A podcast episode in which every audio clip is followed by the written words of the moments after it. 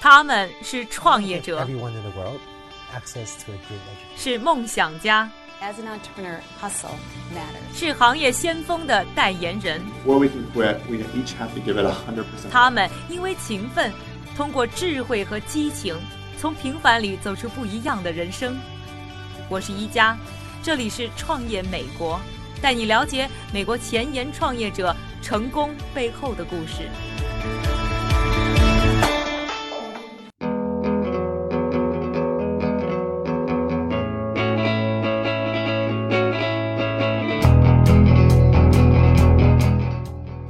欢迎收听《创业美国》第四季，我是一加。在节目的开头，首先还是要感谢一下我们这一季的两个赞助商，一个是帮助大家在北美买二手汽车和淘宝上买东西一样又方便又可靠的懒人汽车，还有就是来自于硅谷让 VR AR 技术触手可摸的灵感科技。在准备我们第四季《创业美国》节目的时候，我们筛选了非常多的公司。在说到这个公司的时候呢，我团队的小伙伴们把这个公司的网站递给了我。这个网站上一上去呢，你就会看到一个视频。我看了一眼这个视频，才只有三十秒的时间。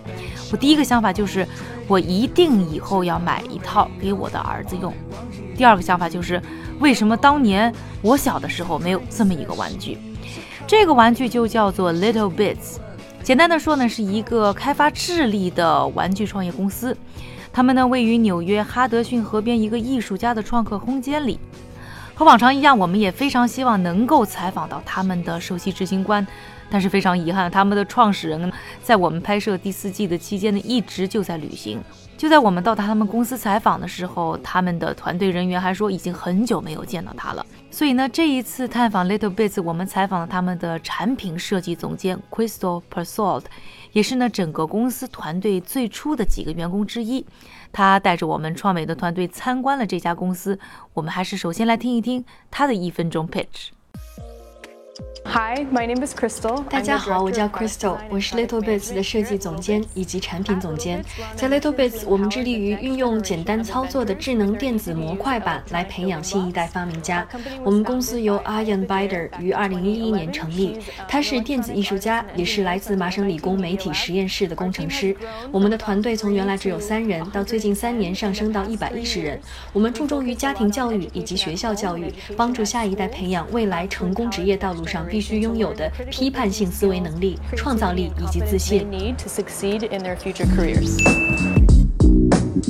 Little Bits 成立于二零一一年，你可以把它的产品呢看作是一个电子版的乐高积木。我们知道乐高是由许多呢小小的可以对接在一起的积木组成的。那 Little Bits 呢，也是由很多的独立的积木单元组成，但是每个独立单元上呢，都有一个呢单独的电子元件，它可以是扬声器，可以是光线传感器，或者是 LED 灯，或者是开关。把 Little Bits 的几个单独小元件通过它们自带的磁块连接在一起，可能分分钟你就能制造出一个蜂鸣提醒器，或者是一个会动的宣传图，甚至是一个可以控制大小的音箱。Little Bits 的好处呢，就是可以千变万化的把这些元件呢放在一起，只要你有想象力，就能呢制造出意想不到的科技小产品。大家可能都还记得，我们小的时候上物理课的时候，老师说到什么电阻啦、电流啦这些非常抽象的概念的时候，还是花了不少脑力呢去理解的。要是呢我们当年啊也有这样的电子小玩具的话，肯定就会非常轻松的把这些科学道理呢都掌握在手。也正是因为这个原因呢，它被看作是很多青少年开发智力、学习科学的好助手。而 Little Bits 这家公司成立已经六年了。还曾经和 NASA 美国航天航空局呢有过合作，他们打造的这一套教学模具呢，已经被全世界七十多个国家、八千多个教育工作者、两千一百多个学校呢使用。他们的融资应该说也非常的顺利，在六年的时间当中，已经获得五轮将近六千两百万的投资，并在去年七月的时候入选了迪士尼加速器计划。然而，你可能没有想到，这一款呢备受孩子和教育工作者欢迎的产品。最初产品定位开发的时候，服务的可是完全不一样的用户。The company actually started as a 其实 LittleBits 最早是为专业的设计师开发的工具，本来并不是为孩子而设计的。所以当我见到它的时候，印象很深，因为我也是个工业设计师。当我见到 LittleBits 的时候，我就觉得，哇，这是一个可以让我不需要任何电子工程师的背景，不需要了解电子工程的原理，也能辅助我构建设计概念的工具。所以 LittleBits 最早开始只针对设计师。二零零九年的时候，在公司还没成立以前，我们就已经在创客大会上展出出部分 LittleBits 的产品了。孩子们都蜂拥而来我们的展台，他们都爱不释手。就是在那个时候，我们的团队意识到，这其实是个很好的发展机会，去培养未来的设计师、未来的发明家，让他们成为更好的人才。您现在收听的是《创业美国》第四季，我是宜家。我们今天一起来了解的是益智玩具公司 Little Bits。想要更近距离的了解这家公司，并且看看这样一个产品，请关注在优酷上我们的视频节目。另外，在我们的微信账号上输入关键词“玩具”，还可以观看更多有趣的小短片。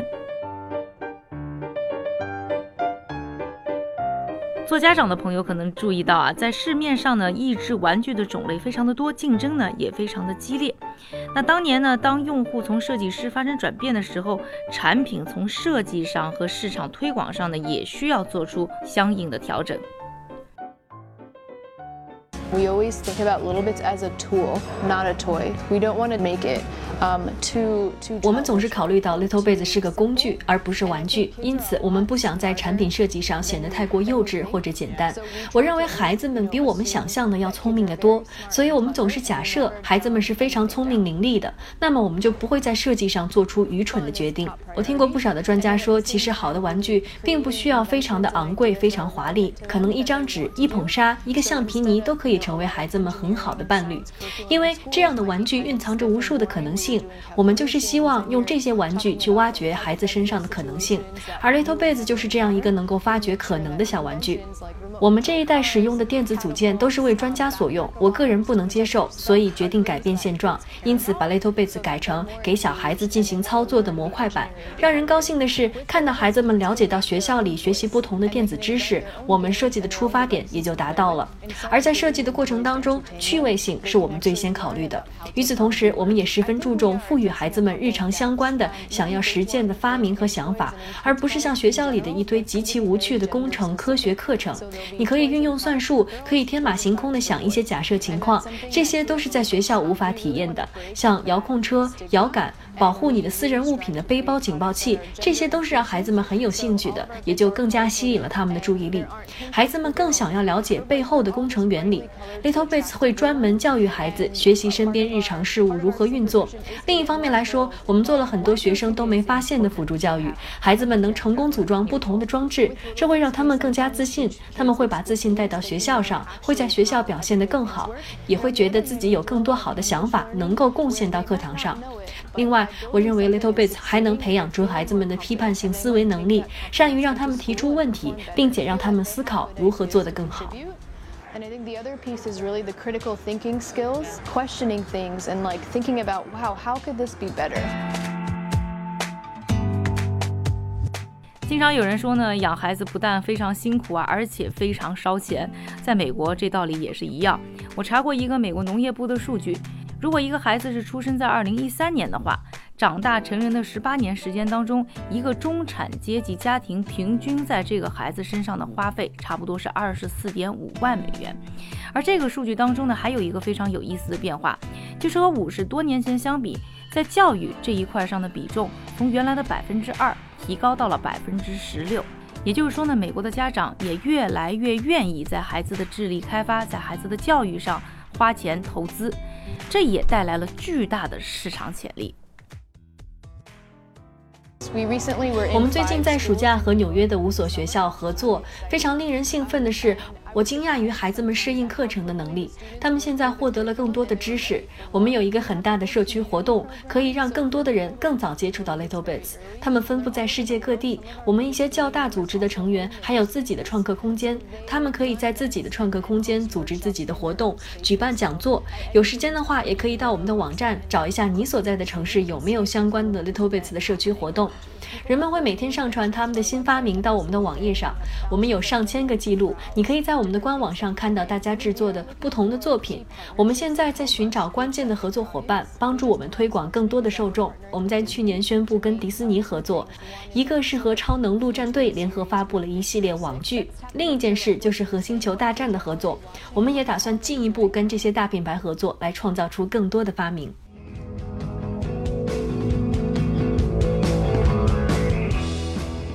那么，如此受孩子和家长欢迎的产品，是否能赢得我们创美导师的信赖？Little Bits 的产品又如何推动了创客运动在美国的发展？